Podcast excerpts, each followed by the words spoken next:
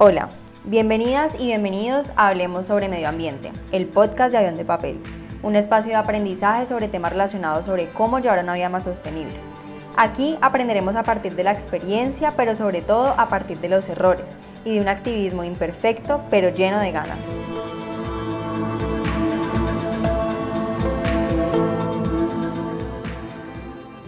Hola, bienvenidas y bienvenidos a un nuevo episodio de este podcast. Me demoré un poquito subiendo este episodio porque el tema que vamos a hablar hoy me parece muy importante y como no soy una experta total en este tema, no quería al intentar informar desinformarlas y desinformarlos. Entonces quería investigar todo lo que más pudiera respecto a esto que vamos a hablar hoy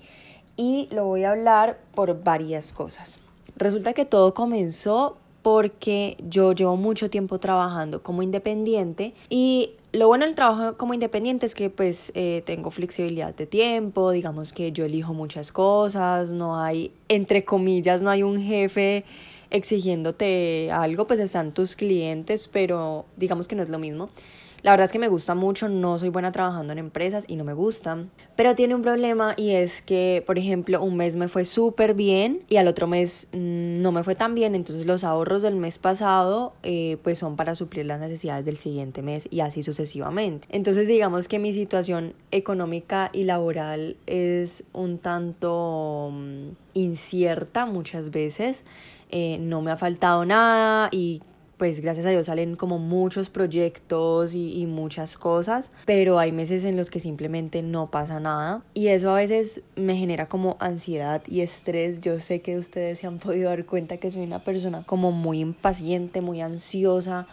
como que quiero todo el tiempo controlar mi futuro y mañana voy a hacer esto, voy a desayunar esto, me voy a poner esto, voy a decir esto, o sea, aunque intento controlarlo, intento relajarme por mi salud mental y física, es algo que va muy en mi personalidad y me cuesta mucho a veces cambiarlo. Entonces hay muchos momentos en mi vida que eso me angustia mucho porque no sé si mañana me echan de todos los proyectos y de todas las cosas que estoy trabajando y me quedo seis meses sin hacer nada. Entonces empecé a buscar otras alternativas, digamos, decir como, bueno, un porcentaje de mi dinero mensual voy a destinarlo a distintas inversiones, sobre todo no para volverme millonaria, pero sí para poder tener otro ingreso y otra seguridad. Es decir, si me dejan de contratar en un tiempo, no las inversiones tal vez no van a suplir eso completamente, pero puede ser un ingreso extra. Entonces empecé a investigar muchos tipos de inversiones. Hay unos que se requiere muchísimo dinero que pues obviamente en el momento no tengo, entonces quería empezar por algunas que no tuviera que invertir tanto, que tal vez eh, pues el retorno de la inversión no fuera mucho, pero fuera algo constante o que en un futuro se pudiera vender y si generara más dinero que yo pudiera ahorrar o algo así. Entonces di con las acciones pero pues yo no sé eso con qué se come, no sé cómo utilizarlo, o sea, Wall Street, ¿qué es eso? Películas norteamericanas solamente y ya, o sea, no sabía absolutamente nada, entonces empecé a verme videos de YouTube de cómo invertir en acciones, pero pues la verdad eso no es así como tan fácil, entonces me sentía como un poquito perdida con el tema y empecé como eh, a la par de mirar lo de las acciones, a mirar lo de las criptomonedas. Para las personas que de pronto no saben qué es una criptomoneda, es como plata digital, pero eso apenas como que está surgiendo, o sea, realmente uno no puede ir como a mercar y pagar con media Bitcoin, no, no se puede. Pero sí puedes comprar muchas cosas y cada vez puedes comprar más cosas con las Bitcoin, que es como la principal. Hay muchas otras criptomonedas, pero la Bitcoin primero es la principal y segundo es la más costosa. Y pues estaba yo mirando eso porque pues una Bitcoin es carísima, pero pues uno puede comprar un fragmento y cuando suba la puede vender y luego la vuelve a comprar cuando baje y así como que funcionan realmente las acciones y las criptomonedas. Entonces yo dije, bueno, pues miremos a ver, no sé qué. Pero eh, justo cuando estaba investigando todo eso, Elon Musk, que es el dueño de Tesla, que es una empresa pues así como de carros eléctricos, de energías súper renovables, de bueno, cosas así, eh, dijo que no iba a recibir más Bitcoin porque contaminaban muchísimo. Y yo dije, Dios mío, no había pensado en esa posibilidad. Incluso las cosas que yo ya doy por sentado que no contaminan o que no tienen nada que ver con eso y tal vez cometo el error de no cuestionarme, pues terminan contaminando. Yo de aquí en adelante voy a dar por sentado que todo contamina antes de hacer cualquier cosa. Entonces, bueno, después de que Tesla dijera eso, pues obviamente el Bitcoin bajó un montón y les voy a explicar un poquito por qué él dijo eso. Resulta que yo no sé si ustedes se acuerdan, pero en mi Instagram publiqué alguna vez eh, cuánto contaminaban los emails, que es algo muy extraño si uno lo piensa como rápido, como que cómo puede un correo electrónico contaminar, ¿sí? Algo parecido pasa con el Bitcoin. Igual les voy a leer lo del correo para que lo sepan y eh, nos vayamos como por ese lado. Resulta que es que cada email almacenado en nuestro correo genera 10 gramos de CO2 al año. Se envían aproximadamente 293 mil millones de correos al día en el mundo. Y el 90% de estos correos son spam y el 60% de las newsletters nunca, nunca, nunca se abren. ¿Cómo se produce esta polución digital? Resulta que nuestros correos se alojan en centros que están encendidos permanentemente y el 40% de la energía que consumen se destina a enfriarlos. Entonces la contaminación de las cosas digitales y eléctricas realmente no es algo físico, no es como que eh, la bolsa de plástico o el papel o lo que sea, sino que es algo más de energía. Y yo me acuerdo que cuando estaba en una clase que se llamaba diseño web en la universidad, el profesor nos explicaba cómo funciona el Internet y todas esas cosas. Y eso igualmente es algo físico, es decir, uno piensa que el Internet está como en el aire y todo funciona en el aire y nada más. Pero realmente son un montón de computadoras encendidas y un montón de bases de datos y un montón de energía que se está utilizando para que todas y todos nosotros podamos tener el Internet que tenemos en este momento los correos y todo el funcionamiento. Yo me acuerdo que mi papá siempre me decía que si se llegaba a ir la, energía en el mundo entero por alguna extraña razón, por más de una semana, volvemos a la era de piedra porque por lo menos ellos, o sea, la generación de mi papá, mm, sabían cómo utilizar muchas cosas sin celulares, sabía cómo llegar a muchas direcciones sin Google Maps, sabía cómo hacer muchas cosas que yo no sé. O sea, yo de verdad salgo de mi casa en el carro y prendo Google Maps para cualquier cosa. Yo ya ni siquiera me molesto en aprenderme una dirección, ni en llegar a ninguna parte, ni nada. Es decir, yo me llego a quedar sin internet o, o Google Maps falla o lo que sea y de verdad que me costaría llegar a algún sitio. Y yo ya sé que sueno como una súper dependiente de la tecnología, pero se vuelve una comodidad en nuestra vida que si no es necesario reemplazarla o por ejemplo, yo que soy súper mala con las direcciones y me suelo perder mucho y pierdo mucho tiempo perdiéndome en la ciudad, pues resulta algo más productivo y, y que me ahorra mucho tiempo utilizar Waze todo el tiempo. Pero entonces también me cuestiono mucho sobre la fragilidad de la energía y la fragilidad del Internet. ¿Realmente llega a pasar algo con esas bases de datos o llega a pasar algo con la energía o llega a haber algo que debilite como esos sistemas que, que me parecen a mí que son tan frágiles y bueno, nos quedamos sin la vida que conocemos, ¿no? Entonces, ese era un paréntesis grande. Entonces, eh, siguiendo con lo del Bitcoin, eh, ¿cuál es el problema realmente? Lo que pasa es que el Bitcoin es virtual, o sea, no está hecho ni de papel, ni de plástico, ni de metal, ni nada. Y es la moneda digital se crea cuando las computadoras, unas computadoras de mucha potencia, compiten contra otras máquinas para resolver como complejos rompecabezas matemáticos y es un proceso que requiere muchísima energía. Y actualmente suele depender de los combustibles fósiles y en particular del carbón, que es el más sucio de todos. El ritmo actual, en este momento, esta minería de bitcoins, como se le llama, devora aproximadamente la misma cantidad de energía anual que Países Bajos en 2019. O sea, pueden creer eso, eso es demasiado. Y se estima que la producción del Bitcoin genera entre 22 millones y 22 millones 900 de toneladas métricas de emisiones de dióxido de carbono al año. Y teniendo en cuenta esto, fue que Tesla mm, decidió no hacer eso. Primero porque yo sé que él cree muchísimo que las energías renovables son el futuro. Y segundo porque pues esto complica muchísimo la ética que él tiene en su compañía de que todo es cero emisiones, ¿no? Y esto es súper importante para él porque en este momento las consideraciones medioambientales, sociales y de gobernanza pues son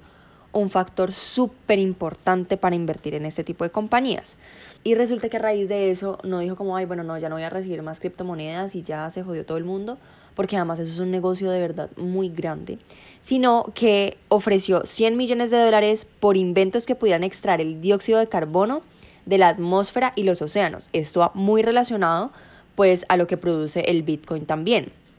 Y no solamente eso, sino que eso también le da entrada e impulsa como una manera de crear como Bitcoin verdes, pero no con greenwashing, sino como de verdad, como pensarnos la manera de cómo podemos hacer una criptomoneda sin tener que gastar como tanta energía. Además, porque siendo completamente sincera, creo que ese es el futuro. Me da mucho miedo por lo que les decía de lo de la fragilidad de la energía y el internet y todo esto, pero yo viví una época en Brasil y me parecía súper chistoso porque aquí en Colombia utilizamos eh, la plata física para todo, es decir, pues, compramos en la tienda, hay muchas partes donde todavía no reciben tarjetas de crédito, y en Brasil hasta para comprar un chicle en la calle es con tarjeta. Es decir, nadie utiliza efectivo, es como súper arcaico, como, uy, estás pagando con monedas, uy, ¿qué es eso? Un billete, o sea, más o menos horrible. Y Brasil es aquí nada más, yo me imagino um, países mucho más adelantados que también tengan como esa cultura de que todos son tarjetas. Es muy, muy cómodo, por ejemplo, en ese momento yo todo lo tengo en las cuentas. Y para hacer una compra en efectivo me toca ir a un cajero a sacar plata para poder pagar esa cosa que quiero pagar. Sería mucho más cómodo poder pagar todo con las tarjetas y ya, ¿sí? Y además que eh, aunque estas monedas digitales tienen un impacto en cuanto a energía, pues el dinero tiene un impacto en cuanto a papel y en cuanto a metales también impresionante, solamente que digamos entre comillas no podemos hacer nada al respecto porque pues es dinero, ¿no? No es como que, ay, sí, cambiémoslo por algo más ecológico, no, pues no no se puede. Pero sí, desde ya, ahora que están naciendo las monedas digitales, las pensamos de una manera mucho más verde, mucho más sostenible, pues no tenemos que estar haciendo como lo hacemos siempre, que primero hacemos algo, nos damos cuenta que es súper contaminante y luego inventamos algo que no contamine tanto, pero que reemplace eso a lo que ya nos acostumbramos, ¿sí? Como el carro, por ejemplo, mm, sino desde ahorita, desde los inicios, poder crear algo que de verdad sea sostenible desde el inicio para, primero, evitar todos esos años de contaminación que va a crear y segundo, pues para evitar tener que crear algo nuevo después porque nos dimos cuenta que estaba contaminando un montón. Otra de las soluciones que están dando para este tipo de cosas que a mí no no es la solución que más me guste, pero mientras la resuelven puede funcionar, es que ciertas empresas podían como comprar créditos de carbono para compensar el carbono que está produciendo la compra de las Bitcoin. Es como el que peca y reza en pata. Pero mientras no se tenga una solución y tal vez ellos sí están necesitando mucho las Bitcoin o están haciendo unas inversiones muy grandes, pues creo que sería también una buena alternativa. O sea, eso me suena como mejor algo que nada, pero eh, creo que en este caso funciona un poquito. Sin embargo, por ejemplo, Sana Settlewall que es una consultora de la asesoría de la sostenibilidad corporativa de South Pole, dijo que el Bitcoin no es una inversión sostenible y es muy difícil que lo sea con el tipo de sistema sobre el que está construido. Y es cierto, o sea, lo que les hablaba yo ahora, o sea, cómo vamos a reemplazar todos esos computadores que están creando la Bitcoin, cómo vamos a reemplazar toda esta movida digital si no es que deje de existir, es decir, estamos creando algo desde ya que está contaminando un montón. Claro que las propuestas son que se haga eso mismo, pero con energías renovables. Además de todo esto, resulta que había un señor que se llamaba SJO, que bueno, era un antiguo operador de Bitcoin en Hong Kong y eh, pues era súper ambientalista, entonces pues era consciente de que su pasión por el medio ambiente estaba de cierta manera como reñida con su trabajo diario y entonces eh, fundó algo que se llama Pao.re, que es una empresa que gestiona operaciones ecológicas de minería de bitcoins en el subártico canadiense. Estas máquinas funcionan con energía hidroeléctrica con planes para reutilizar el calor generado para servir a la agricultura local, la calefacción y otras necesidades, por ejemplo. Él dice que cree que la industria del Bitcoin tiene que hacer un esfuerzo concertado para ser respetuosa con el medio ambiente y que eh, Tesla, por ejemplo, la empresa de Elon Musk, pues es una de las mejores candidatas porque de verdad trabaja muchísimo con energías renovables y podría ser una muy buena opción que eh, cambiara como todos los procesos de la Bitcoin para energías renovables. Bueno, y además de toda esta cuestión de también yo había visto muchas noticias que hoy no encuentro y por eso es otra de las razones por las que me demoré, porque de verdad fue muy difícil encontrarlas, que igual no las encontré. Pero yo recuerdo haberlas visto y esto no se lo sostengo y, y se los dejo también de tarea para que lo investiguen. O si de pronto las han visto y que me las puedan compartir para que entre todas y todos como que vayamos eh, organizando esta idea.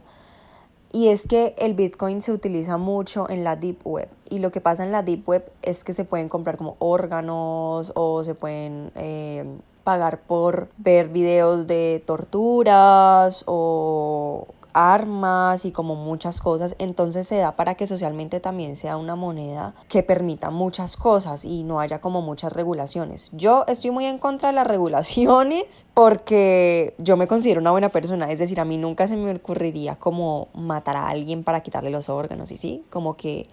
eh, entonces a veces me molesta que, que me estén como regulando todo y no sé qué, pero también entiendo las regulaciones porque hay muchas personas que siempre están como viendo la oportunidad de hacerle daño a otras personas y esto es un gusto como culposo muy personal, pero yo soy súper adicta a esas series y a esas eh, podcasts y bueno, todo lo que sea de asesinos en serie, no tanto porque disfrute lo que hacen, sino porque me parece muy interesante la manera en que piensan y, y siempre digo es como, ¿qué se les está pasando por la cabeza para sentir satisfacción para matar a 20 personas, quitarles la piel, cocinarla, o sea, de verdad es que había unos asesinos muy tenaces. Con la Bitcoin se pueden hacer muchísimas cosas ilegales y no solamente ilegales, sino también injustas. Recuerden que lo medioambiental está muy relacionado con lo social. Entonces digamos que antes de invertir en este tipo de cosas que creo que actualmente es como la mejor inversión que uno puede hacer por lo que les decías, como es el futuro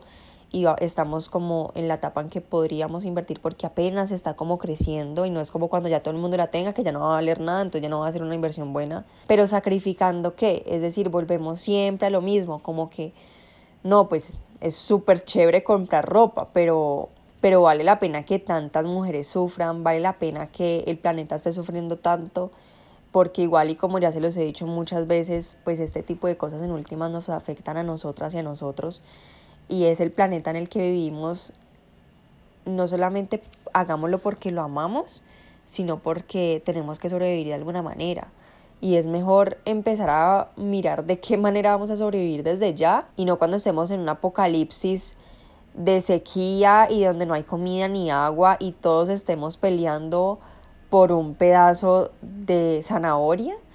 eh, digamos que todavía tenemos tiempo. Yo sé que muchas veces estamos sentados y sentadas en nuestra casa y pareciera que todo es perfecto, que no hay calor, que la brisa, las matas florecen, los árboles crecen y no pasa nada. Pero como ya les había dicho en muchos artículos y en mi Instagram y tal vez se los he dicho en otros episodios, nosotras y nosotros no somos los que vivimos esta crisis de primera mano las personas que tenemos muchos privilegios somos los últimos a los que nos va a llegar como las consecuencias de este cambio climático que estamos viviendo. Entonces, si están pensando en invertir como yo, pues espero que este episodio les haya servido muchísimo, no tanto para decir no voy a invertir en Bitcoin, sino para estar pendiente de cómo va evolucionando esta moneda, de si van a hacer nuevos inventos, de si la van a volver más sostenible, o si de pronto vemos por ahí peticiones para que el Bitcoin no contamine tanto, poder aplicar, bueno, siempre me parece que es una buena oportunidad para estar mejor informadas e informados y pues seguiré buscando de qué manera invertir, no solamente por el bien de mi economía, sino también pues por el bien social y medioambiental y, y bueno, las personas que les interese les estaré contando cualquier cosa. Muchas gracias por haber eh, llegado hasta aquí, gracias por escucharme este ratico. Recuerden que esto es un tema que apenas está como en boom, hay muy pocas noticias sobre esto, hay muy poca información también sobre las Bitcoin, creo que es algo que apenas estamos aprendiendo como